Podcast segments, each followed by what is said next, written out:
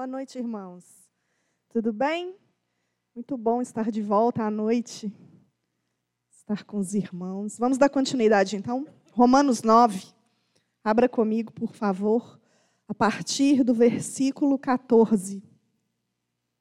Obrigada. Vou tirar a tampa, então, vamos facilitar a vida.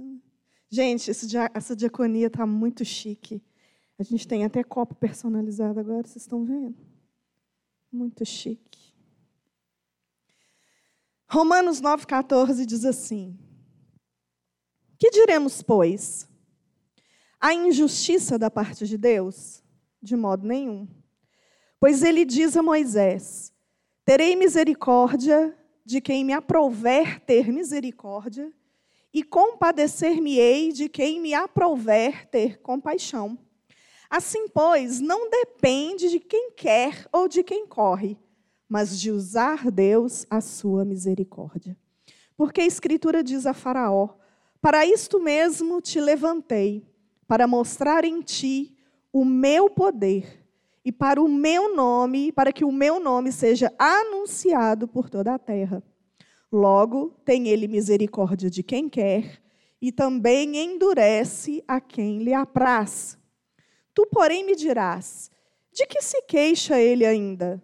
Pois quem jamais resistiu à sua vontade? Quem és tu, ó homem, para discutires com Deus? Porventura pode o objeto perguntar a quem o fez: Por que me fizeste assim? Ou não tem o oleiro direito sobre a massa, para que do mesmo barro faça um vaso para honra e outro para desonra?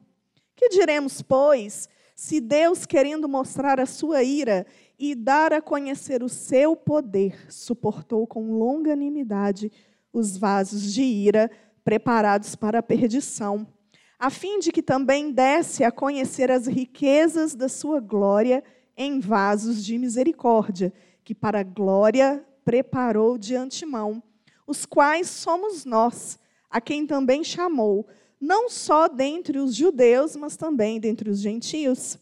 Assim como também dizem Oséias: Chamarei povo meu a que não era meu povo, e amada a que não era amada. E no lugar em que se lhe disse: Vós não sois meu povo, ali mesmo serão chamados filhos do Deus vivo. Mas relativamente a Israel, dele clama Isaías: Ainda que o número dos filhos de Israel seja como a areia do mar, o remanescente que será salvo. Porque o Senhor cumprirá a sua palavra sobre a terra, cabalmente e em breve. Como Isaías já disse, se o Senhor dos exércitos não nos tivesse deixado descendência, ter-nos-íamos tornado como Sodoma e semelhantes a Gomorra. Que diremos, pois? Que os gentios que não buscavam a justificação vieram a alcançá-la, todavia, a que decorre da fé. E Israel, que buscava a lei de justiça, não chegou a atingir essa lei. Por quê? Porque não decorreu da fé, e sim como que das obras. Tropeçaram na pedra de tropeço. E como está escrito: Eis que ponho em Sião uma pedra de tropeço e rocha de escândalo, e aquele que nela crê não será confundido. Amém? Vamos orar mais uma vez? Pai, nós estamos diante da tua palavra. E é com temor e tremor que nós nos apresentamos diante de ti, te pedindo que o Senhor nos ensine essa noite. Que seja o teu Espírito Santo nosso mestre, o nosso professor. Abra os olhos do nosso entendimento, Senhor. E o que eu quero pedir aqui essa noite, Deus, é que o Senhor tire toda preconcepção de teologia já formada no nosso coração. Nessa noite nós queremos entender a tua palavra, como ela está escrita. Nós queremos, ó oh Deus, tirar todo o óculos já pré-formado de algo, de alguma teoria, mas nós queremos abrir o nosso coração para que o teu espírito revele a tua palavra como ela é. Em nome de Jesus, ó Deus, que o Senhor nos ajude que o Senhor nos ensine, que o Senhor, que o teu espírito tenha essa liberdade de nos mostrar, de nos falar e revelar a clareza da tua palavra. em nome de Jesus. Amém, irmãos? Irmãos, semana passada começamos o capítulo 9 e eu vou dar uma recapitulada nele para a gente situar e começarmos os versículos de hoje. Paulo, ele começa dizendo no capítulo 9 de que ele tem grande tristeza, porque ele sabe que nem todo Israel alcança a promessa de Deus. Então, quando ele começa trazendo essa informação, Paulo ele vai usar uma técnica de linguagem é, chamada de objeção. O que, que é isso? É quando ele vai trazer um ensino e ele, claro, lembrando que está escrevendo a carta de Romanos e ele não conhece aquelas pessoas, então ele está enviando uma carta e ele está trazendo esse ensinamento, então ele está imaginando que os judeus que iriam ler essa carta iriam ter essas dúvidas que ele vai trazer. Então a objeção nada mais, nada menos é do que ele se adiantando para uma possível pergunta que viria logo depois do ensinamento dele. Então, quando Paulo diz que ele tem profunda tristeza de que nem todo Israel seria salvo, ele traz a primeira objeção. A primeira objeção é a seguinte: a palavra de Deus então falhou? Nós vimos essa pergunta sendo ministrada aqui na semana passada. Se nem todo Israel alcança a promessa, então Deus não tem a capacidade e a fidelidade de cumprir com a promessa que ele fez? Então, para explicar essa pergunta, Paulo vai dar dois exemplos. O primeiro dele é em relação aos filhos de Abraão. Os filhos de Abraão são Ismael e Isaac. Então, ele vai dizer que apenas Isaac era o filho da promessa. Mas aí ele se adianta, porque ele poderia dizer assim, um judeu imaginário podia dizer: Bom, é até compreensível que Ismael não seja prometido, porque ele foi tido fora do, dos propósitos da aliança do casamento. Então, é até compreensível que Deus não tenha escolhido Ismael. Então, ele vem falar: ok, então eu vou trazer um exemplo de mulher. Os filhos de Rebeca. Rebeca teve os gêmeos, Esaú e Jacó. Então, Paulo vai dizer: Jacó era o escolhido e não Esaú, que era o provável, porque ele era o primogênito. Então, o que, que Paulo está dizendo aqui? Que não é Israel todo aquele que nasce biologicamente na descendência de Abraão. O que a promessa que Deus fez não foi para um Israel étnico, mas foi para um Israel espiritual. O que Deus está fazendo aqui, irmãos, ele não está simplesmente fazendo uma eleição para a salvação. O que Deus está fazendo aqui é escolhendo um povo para a linhagem da qual viria o Messias. Por que, que eu estou dizendo isso? Porque, raciocina comigo, Ismael, ele recebeu uma promessa de Deus. Agar, quando ela estava sentada debaixo de uma árvore, Deus foi até ela e prometeu para Agar que iria cuidar de Ismael. Está lembrado disso? Agar, ele foi, Ismael foi circuncidado no oitavo dia. E ele foi ensinado com as leis de Deus.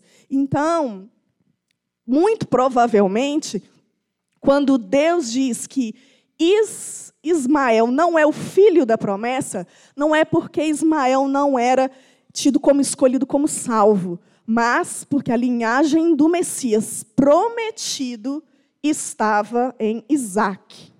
E a mesma coisa com Jacó. O que Deus estava fazendo então, irmãos, era trazendo a identidade de Israel, a identidade espiritual. Então, a resposta de Paulo a essa primeira objeção é clara. Então, Deus, ele não cumpre com as suas promessas? Não, Deus é fiel. Paulo está trazendo que a fidelidade de Deus, não, o, o, a aliança de Deus e o compromisso de Deus não é com Israel étnico, mas é com Israel espiritual. Então, ele vai fazer uma segunda objeção. E ao todo são três no capítulo 9. A segunda objeção entra agora no versículo 14, que ele vai dizer assim: ok, então Deus, ele é fiel porque ele cumpriu a sua promessa dentro de um, um Israel espiritual. Então Deus é injusto? Se Deus escolhe Isaac e não escolhe Ismael, Deus é injusto? Se Deus escolhe Jacó e não escolhe Esaú, Deus é injusto? Você já fez umas perguntas assim para Deus?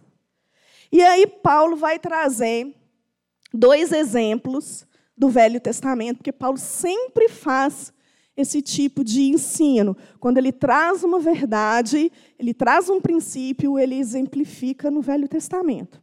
E aí ele vai trazer, então, no versículo 15, o exemplo de Moisés, que vai dizer assim: Terei misericórdia de quem me aprover ter misericórdia, e compadecer-me-ei de quem me aprover ter compaixão. Qual que é o contexto desta passagem? Está lá em Êxodo, capítulo 33 quando o povo de Israel sai do Egito, está caminhando em direção à terra prometida.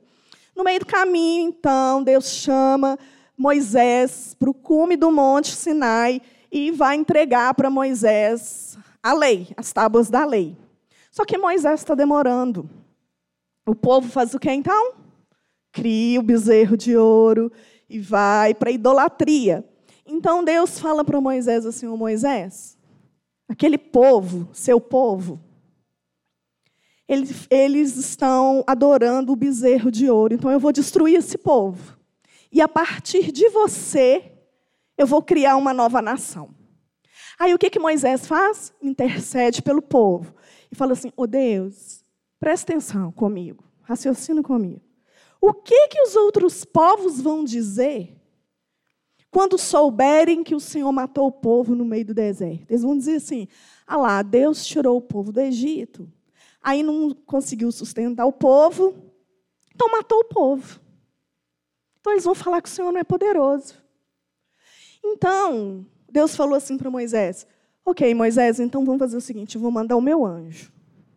Irmãos, uma característica marcante do povo de Deus era que Deus ia com o povo. Quando Deus fala assim, eu não vou com o povo, eu vou mandar o anjo, aquilo era um absurdo para Moisés. Ele estava tirando, arrancando a identidade do povo de Israel. Se Deus não vai, se a coluna de nuvem não vai, se a coluna de fogo não vai, como é que nós vamos continuar sendo um povo que adora a Deus se Deus não vai com a gente?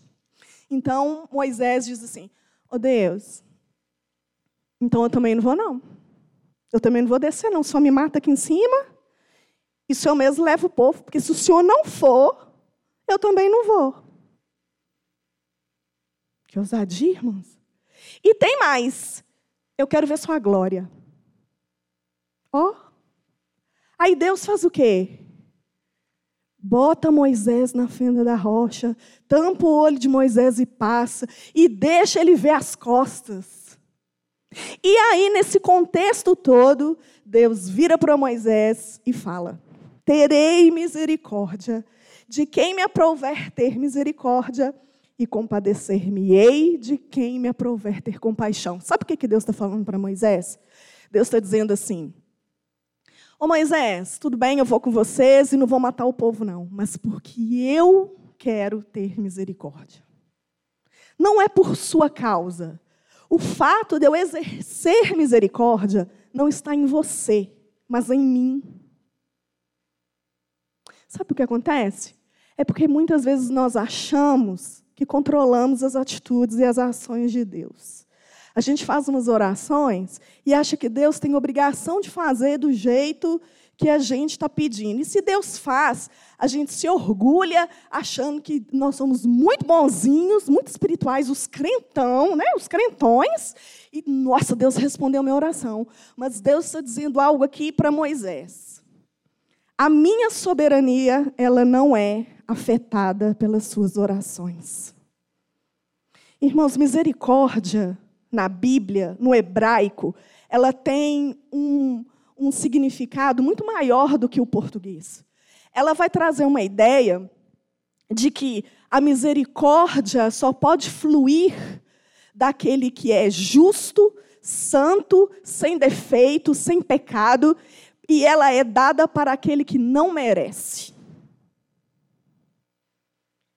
E ser misericordioso é um atributo de Deus, faz parte de Deus.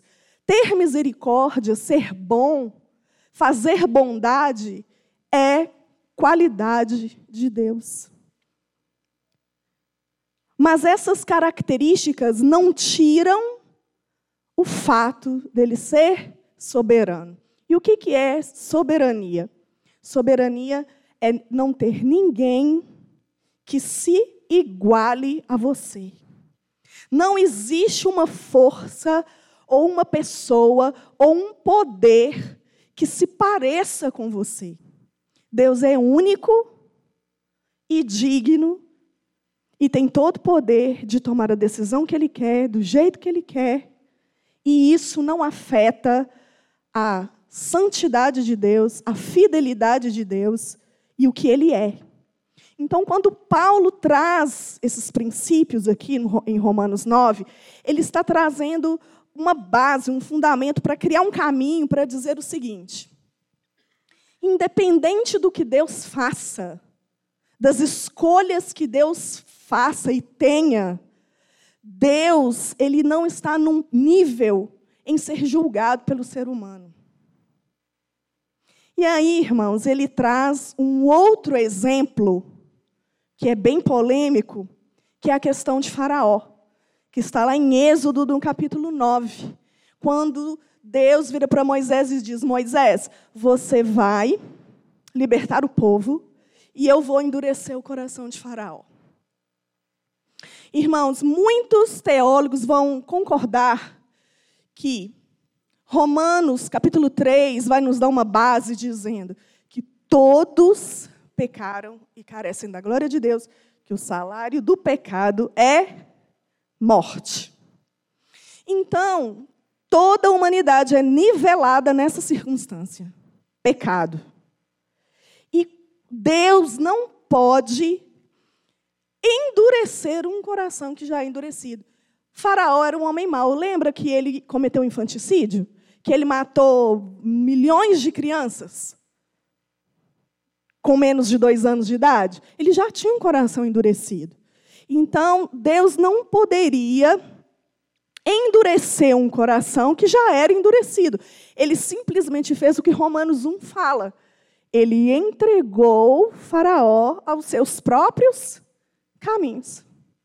Porém, existe uma outra linha que vai dizer o seguinte: Deus endureceu o coração de Faraó. Por quê? Para que os propósitos dele sejam cumpridos. Isso choca a minha teologia, a sua teologia? Pode ser, mas ele continua sendo Deus. Faraó aqui, ele está sendo representado por Israel incrédulo aquele Israel endurecido. Por quê? Porque quando Faraó recebe os sinais, e cada sinal que Deus traz é representando um Deus egípcio, ele vai se endurecendo cada vez mais. E o que representa Faraó aqui no Novo Testamento é quando Jesus vem e ele começa a trazer o ensinamento, os sinais, as maravilhas, os milagres. E os israelitas, os judeus, os escribas e fariseus ficam cada vez mais endurecidos com aquilo que Jesus está fazendo. Então, é uma analogia. Então, irmãos, o que é, Paulo está trazendo aqui, esses dois exemplos, é tanto com Moisés, quanto com Faraó, Deus agiu soberanamente da forma como ele quis, independente se ele quis trazer misericórdia ou se ele quis endurecer o coração. E Deus, ele é glorificado nos dois polos. Deus é tão glorificado quando ele exerce misericórdia E ele é glorificado quando ele endurece o coração. Irmãos, o que, significa a palavra justiça? Justiça é o que você dá aquilo que é devido. Ou seja, vou dar um exemplo prático. Você trabalha durante todo o mês. Chega no final do mês, você tem o direito de receber o seu salário, certo? Então, quando o seu patrão chega para você no final do mês e deposita na sua conta o salário prometido, combinado, ele está sendo o quê? Justo. Agora, e se ele não deposita o dinheiro que era prometido para você? Ele é injusto. O que, que nos era prometido? O que, que nos era devido? Morte, porque o salário do pecado é morte. Então, se Deus nos entrega aos próprios caminhos, Ele está sendo injusto? Não. Mas quando Ele exerce misericórdia, Ele também está sendo glorificado. Tim Keller ele traz um, um exemplo para nos mostrar essa questão de quem age. Ele vai dizer o seguinte: pensa que você é uma pessoa muito rica e você decidiu, é, por misericórdia, escolher 20 crianças abandonadas, passando muita fome. Ah, vamos dar um exemplo lá da Amazônia, onde o, o nosso pastor está lá com uma equipe. Então, lá tem 100 crianças. Ela, então, essa pessoa muito rica resolve pegar 20 crianças, trazer para Belo Horizonte, dar estudo, dar comida, preparar essa pessoa para o futuro.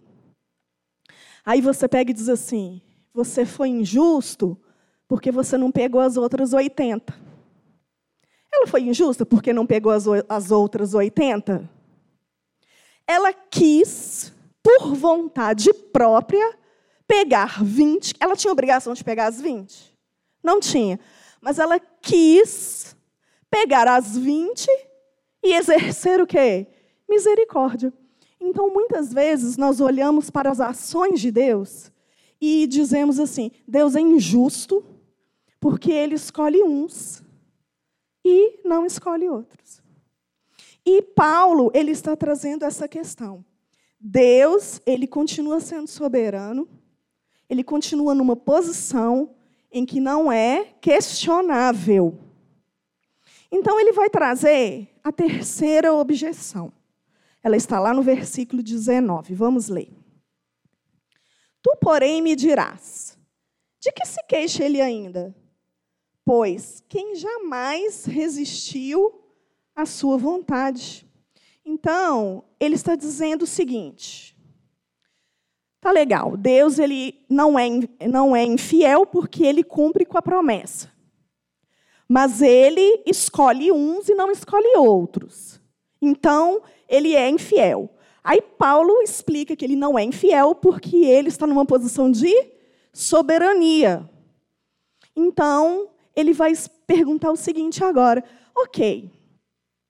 Então me responde o seguinte: por que então que, já que nem todo Israel entrará na promessa, então por que, que Deus se queixa do Israel num todo? Quantas vezes nós já vimos os profetas no Antigo Testamento sendo levantados por Deus e indo até a nação, levantando decretos, falando ali que era para o povo se arrepender, porque Deus ia trazer juízo, e Deus realmente trazia juízo. O povo foi para a Babilônia, ficou 70 anos exilado, e, e esse judeu imaginário está fazendo essa pergunta: Ué, peraí, mas se existe um Israel prometido, por que, que o Israel não prometido é punido?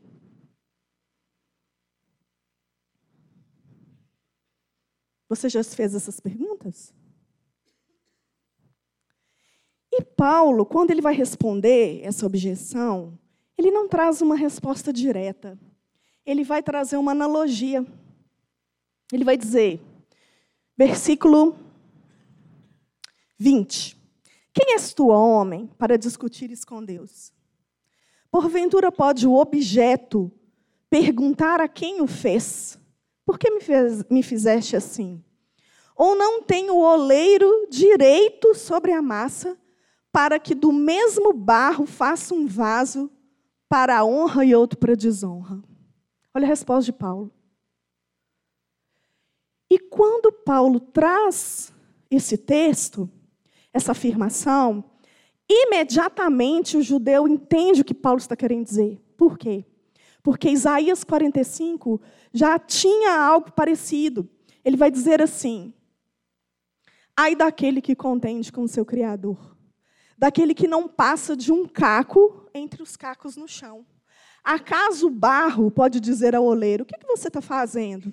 Será que a obra que você faz pode dizer: Ele não tem mãos? Ai daquele que diz ao seu pai: Por que você me gerou? Ou à sua mãe: Por que você me deu a luz? Assim diz o Senhor, o Santo de Israel, o seu redentor. A respeito das coisas vindouras, você me pergunta sobre meus filhos, ou me dá ordens sobre o trabalho das minhas mãos?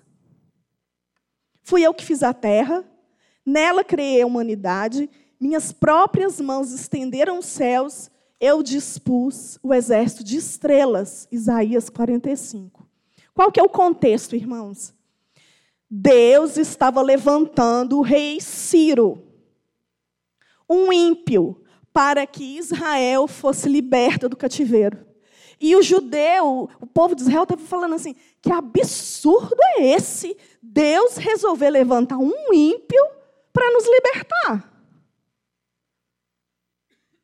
Eles não estavam alegres, felizes, cantando, louvando a Deus, porque Deus estava levantando um homem para libertá-los. Eles estavam com raiva, porque eles queriam alguém dentro do povo que libertasse eles, mas Deus levantou um ímpio. E aí Deus se levanta com essa passagem, dizendo: Quem é você para contender comigo? Sabe o que acontece, irmãos? É que às vezes ou muitas vezes, a gente quer colocar Deus dentro de uma caixinha e controlar o que Deus faz. E quer dar explicação para tudo que Deus faz. Isso tem um nome. Sabe qual é o nome? Religiosidade. Você, você lembra da história de Jó? Teve uma, um diálogozinho lá no céu Deus conversando com o diabo e resolveram lá que Jó passaria por aquela situação. Aí os amigos de Jó, religiosos, fizeram o quê? Jó, meu filho, você deve estar pecando com força. Porque não tem condição de você estar passando por isso. O que, que é isso? Você querer dar explicação para tudo que acontece na sua vida e na vida dos outros. E deixa eu te falar um negócio. O judeu, ele nascia, no oitavo dia era circuncidado, e a partir dali, os pais, principalmente o pai, tinha a obrigação de ensinar todo o caminho de Deus para aquele menino. Quando ele chegava aos 12 anos de idade, ele sabia toda a Torá.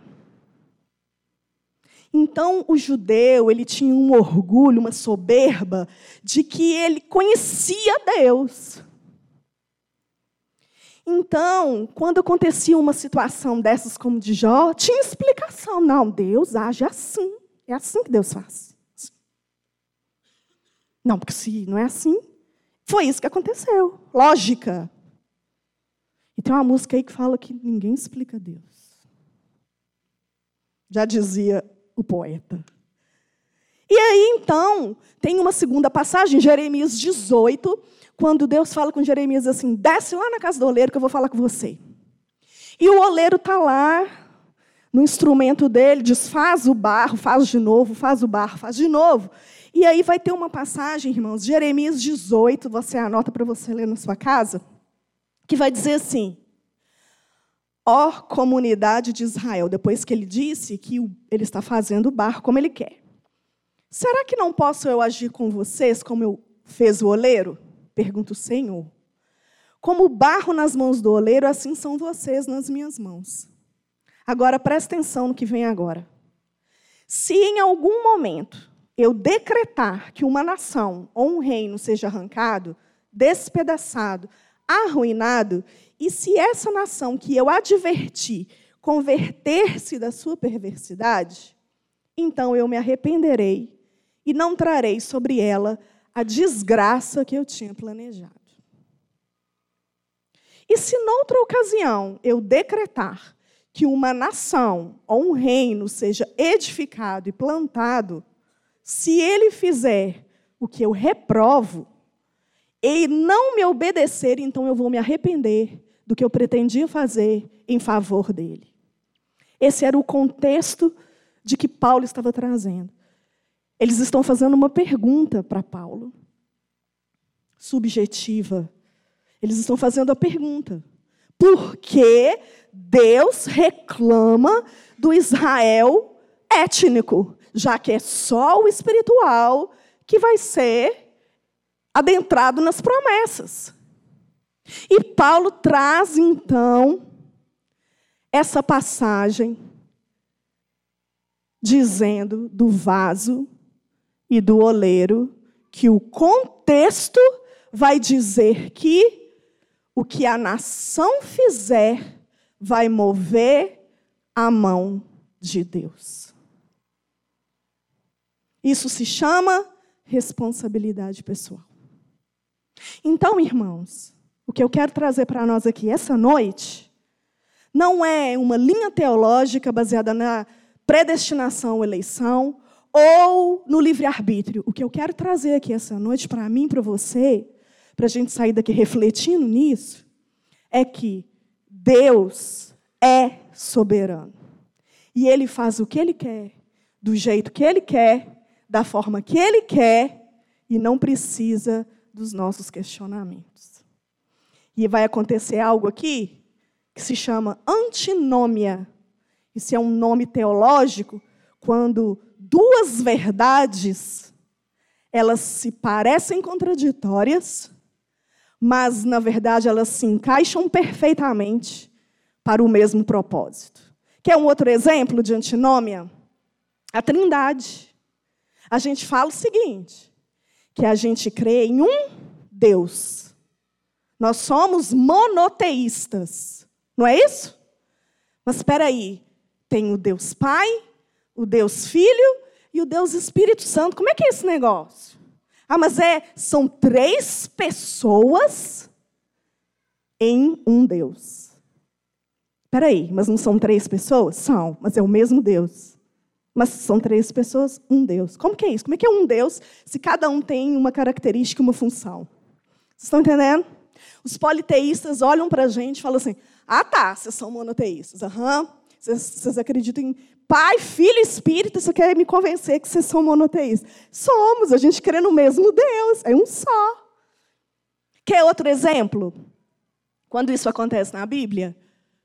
Quando Jesus é encarnado, Jesus ele abre mão da divindade e ele se torna homem, mas ele não deixa de ser Deus. Ué, peraí, mas ele não abriu mão da sua glória? Não, mas ele não deixou de ser Deus, não. Peraí, mas como é que ele não deixou de ser Deus se ele veio em carne e se esvaziou? Não tem essa passagem em Filipenses? É outra questão de que são duas verdades que parecem contraditórias, mas que têm um fim comum. Então, Miri, o que você está querendo dizer? Eu estou querendo dizer o seguinte: Existe a soberania de Deus? Sim. Deus é soberano? Sim. Ele escolhe pessoas? Sim, se ele quiser. Agora, existe responsabilidade pessoal? Sim. Oh, mas peraí, não é só. Peraí, Deus é soberano ou a responsabilidade é pessoal? As duas coisas. Como que é isso? Chicó vai falar: não sei se você quer assim. Não é que ele fala? Não sei. Não tente colocar Deus dentro do seu intelecto humano. Alguns teólogos vão dizer o seguinte: quando um homem é salvo, entra a soberania de Deus. Porque a salvação não vem do homem, Não está no homem o poder da salvação. Não, não tem nada que você faça que salve você. Absolutamente nada. A salvação é pela fé mediante Cristo Jesus. Ponto. Agora, o que, que eu estava falando, irmãos? O que eu estava falando antes? Não, eu já falei isso, gente. Vocês não estão prestando atenção. Que eu estava falando que alguns teólogos vão falar da questão da soberania, não é isso? Isso. Então, tem nos prestando atenção, não é? Então, irmãos, o que, que vai acontecer? A fé. Ah, isso que eu ia falar. Agora eu lembrei. Ah, cheguei. Quando o homem é salvo, é soberania de Deus. Por quê? Porque a salvação não está no homem. Não é, é meritocracia, nada disso. Agora, quando o homem é condenado, é responsabilidade dele. Deus não tem culpa na condenação do homem. Por quê? Porque o homem, ele peca, ele é caído por natureza.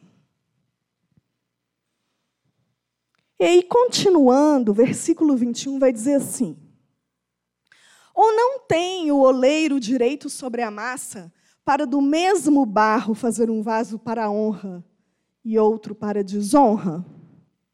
Então ele está falando de barro e vaso.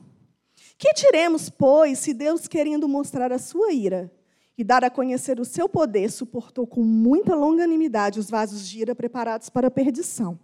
Então, irmãos, aqui o que está dizendo? Que existe vaso de honra e vaso de desonra. Então, Deus criou o vaso de desonra para que ele seja condenado? Essa é a pergunta que fica pairando aqui com Paulo. E aí tem um, um, uma técnica hermenêutica que fala que a Bíblia responde a Bíblia. Então você vai abrir comigo em 2 Timóteo, capítulo 2, versículo 20. É importante você abrir e ler comigo. 2 Timóteo, capítulo 2, versículo 20, Paulo está trazendo o mesmo entendimento da questão de vaso de honra e vasos para desonra, que vai dizer assim: Numa grande casa há vasos não apenas de ouro e prata, mas também de madeira e barro. Alguns para fins honrosos, outros para fins desonrosos. Olha o versículo 21. Se alguém se purificar destas coisas, que coisas? Ele já falou nos versículos anteriores, que são alguns pecados que ele listou. Se alguém se purificar dessas coisas, será vaso para honra, santificado, útil para o Senhor e preparado para toda boa obra. O que, que Paulo está fazendo aqui? Ele está explicando o seguinte: que para se tornar um vaso de honra, vai depender do quê? Da obediência. E aí vai entrar, mais uma vez, a questão da responsabilidade pessoal. A soberania, ela não anula a responsabilidade pessoal. Nós não podemos nos esconder atrás daquilo que Deus faz como desculpa. E esse original aqui, essa palavra original, preparados para a perdição, ela não é a palavra preparados, mas é adequado, ou seja, é um vaso que vem do pecado e ele está pronto para a perdição. Não é o que Deus criou, mas é o que ele é por natureza. E o versículo, então, 23, vai dizer: a fim de que também desse a conhecer as riquezas da sua glória em vasos de misericórdia, para que a glória, para que ele preparou de antemão. Aqui sim são vasos que Deus preparou. Então, são dois polos. Quando Deus exerce a sua misericórdia com vasos de honra, é ele quem faz. Mas quando existe vasos para desonra, para condenação, é responsabilidade humana. Então, Paulo, ele traz o seguinte versículo agora, 24. Os vasos de honra somos nós, a quem também chamou não só dentre os judeus, mas também entre os gentios. Irmãos, o cerne do capítulo 9 não é eleição. O cerne do capítulo 9 não é predestinação. O cerne do capítulo 9 é exatamente esse versículo, quando ele diz que os gentios também entrarão no plano salvífico de Deus. Você sabe o que é falar para um judeu? Olha, nem todo judeu é filho de Deus. Nem todo judeu entra na linhagem da promessa. Porém, gentios vão entrar. Você sabe o que é falar isso para um judeu? Escândalo. E o que eu quero trazer aqui para nós é o seguinte: Paulo, ele não conclui esse assunto aqui no final do capítulo 9. Esse assunto vai ser encerrado no final do capítulo 11. Cenas para os próximos capítulos. Nós estamos igual Netflix. O que acontece? Deus, ele tem uma visão global e nós uma visão do hoje, do agora. Então existe a questão que eu falei para vocês, que do endurecimento do coração, eu vou dar um spoiler para você do capítulo 11. Na oliveira, ramos que, que significam Israel são cortados para que o gentio seja enxertado e depois os judeus voltam a ser enxertados de novo. Existem profecias no Velho Testamento dizendo que nos últimos dias muitos judeus se converteriam. Então, o que nós entendemos é que Deus permite o endurecimento, ou Deus endurece, ou Deus não escolhe, ou Deus não elege, para que o todo seja beneficiado. Os irmãos estão entendendo isso? E na soberania de Deus, Ele sabe os que serão enxertados. Por isso, irmãos, nós temos que entender algo. Nós não precisamos preocupar se Deus está escolhendo uns e estão escolhendo outros. O que você precisa se preocupar, o que você precisa se atentar, é que Deus é soberano.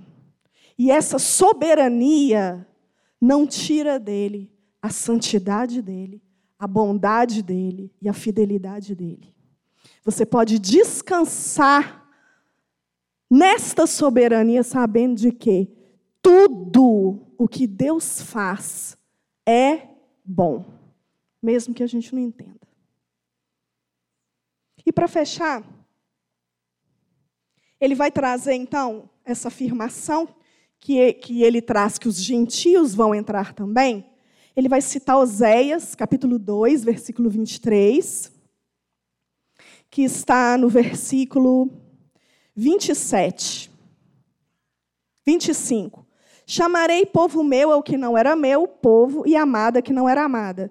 E no lugar em que se lhes disse, vós não sois o meu povo, ali mesmo serão chamados filhos do Deus vivo. Mas relativamente a Israel, dele clama Isaías. Então ele traz Oséias e ele traz Isaías. Agora, ainda que o número dos filhos de Israel seja como a areia do mar, o remanescente é que vai ser salvo.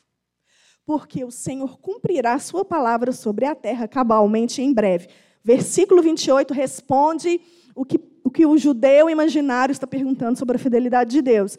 Oséias vai trazer o quê?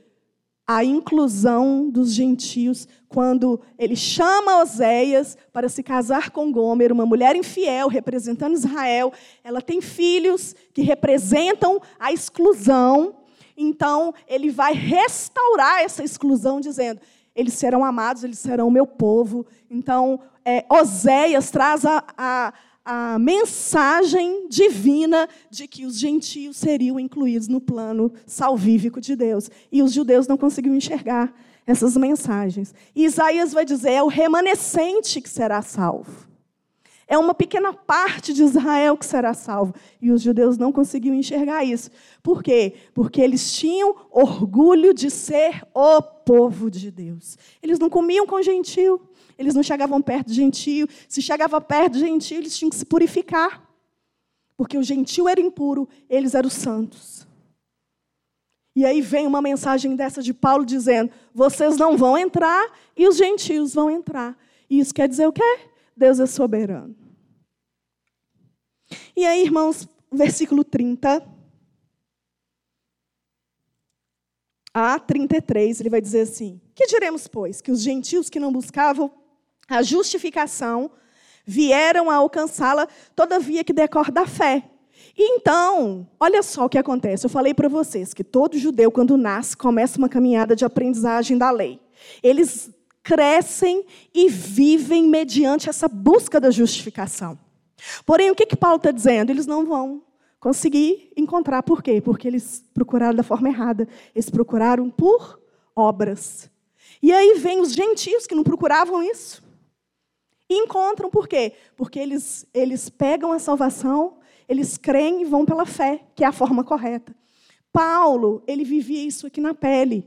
Por quê? Porque quando ele chegava na cidade, a primeira coisa que Paulo fazia era procurar uma sinagoga. Aí ele chegava na sinagoga, pregava. O que, que acontecia lá? Era apedrejado, era rejeitado, era expulso da cidade. Porque ele pregava essa mensagem. E aí, quando ele ia lá no gentil, pregava para o gentil, o que, que acontecia? O gentil convertia. Então, Paulo estava, vivendo, estava falando de algo que ele estava vivendo. Ele está falando assim: vocês são endurecidos com a palavra da verdade. E o gentil, quando ouve essa mensagem, ele se quebranta e arrepende dos pecados e aceita o Senhor, o Messias. Então, a profecia está sendo cumprida. Porque com a rejeição de Israel, há a inclusão dos gentios. Então, o que Paulo está trazendo aqui no capítulo 9, e vai finalizar essa, esse raciocínio dele nos dois próximos capítulos, é exatamente isso.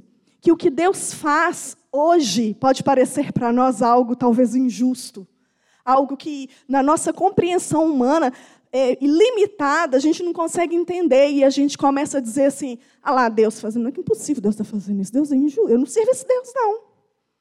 Mas Deus, Ele vê o todo, até o final né, dos tempos, até o retorno de Cristo, Ele vai, Ele vê a plenitude de toda a palavra sendo cumprida.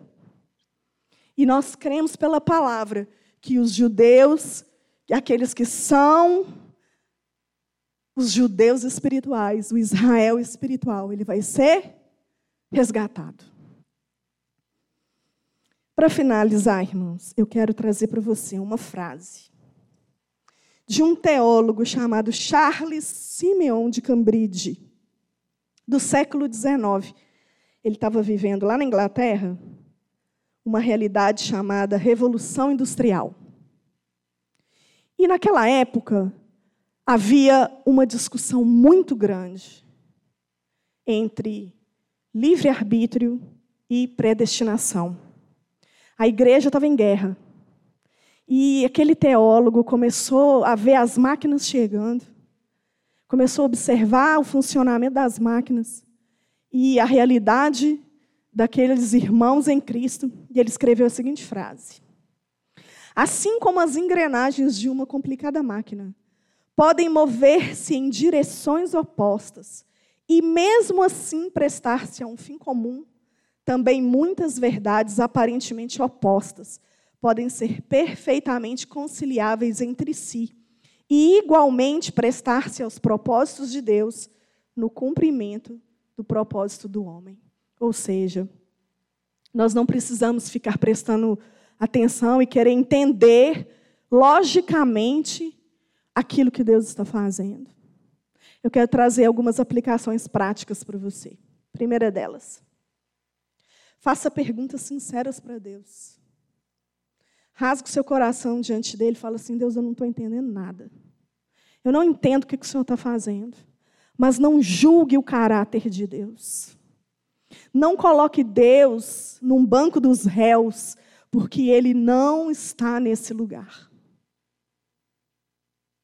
Jó, no momento que ele tem uma conversa com Deus, no redemoinho, Deus chegou para ele e disse assim: Ô Jó, sabe o que aconteceu? Eu tive uma conversa com o diabo a seu respeito. Deus falou isso? O que, que Deus falou? Ô Jó, onde é que você estava na hora que eu estava criando os fundamentos da terra? Só me fala isso.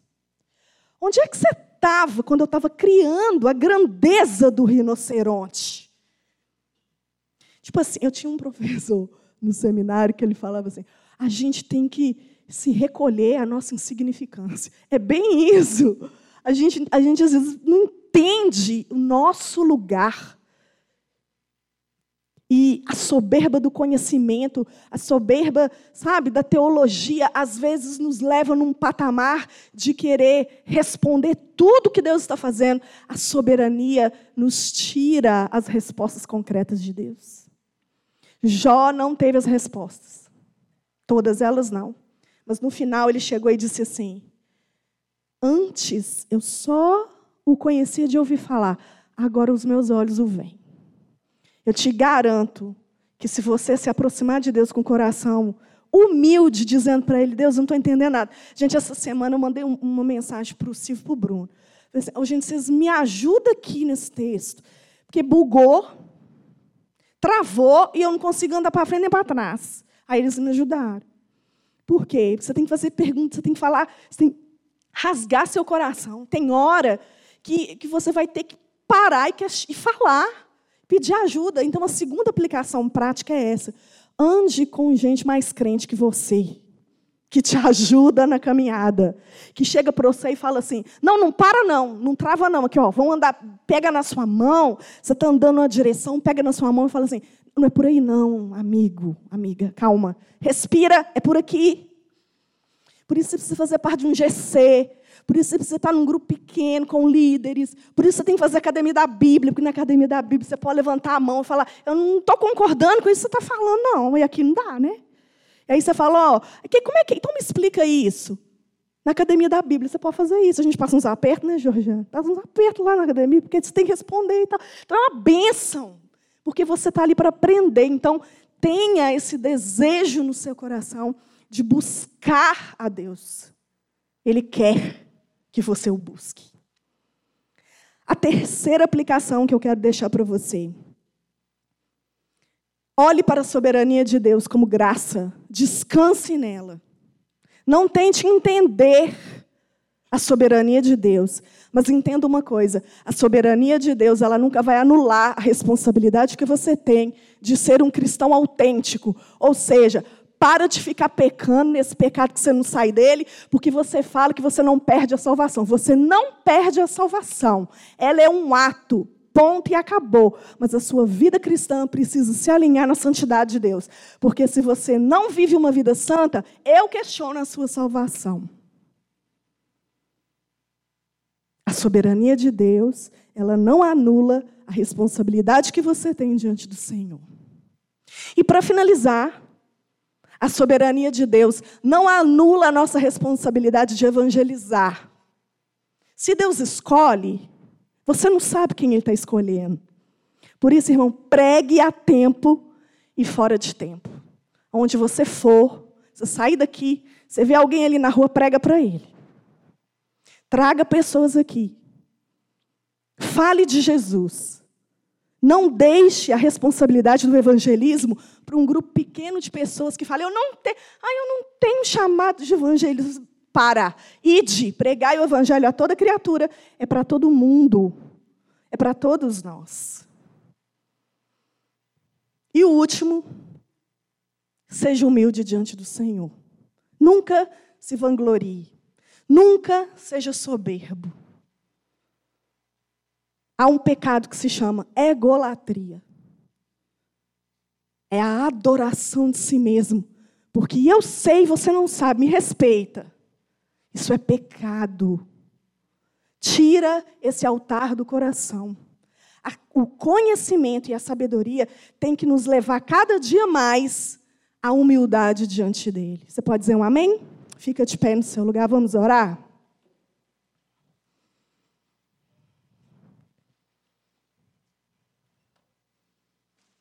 Eu quero fazer duas orações para a gente ir embora. A primeira é para você que veio aqui essa noite e sabe que você precisa se posicionar diante do Senhor, aceitar Jesus como seu Senhor e Salvador. Isso é pela fé e é um ato e você precisa tomar essa decisão. Querida, a soberania de Deus, ela atinge isso. Você não sabe o dia de amanhã. Talvez essa seja a última oportunidade que você está tendo de ouvir uma mensagem como essa e de rasgar o seu coração diante dele e dizer: Eu preciso de um Salvador.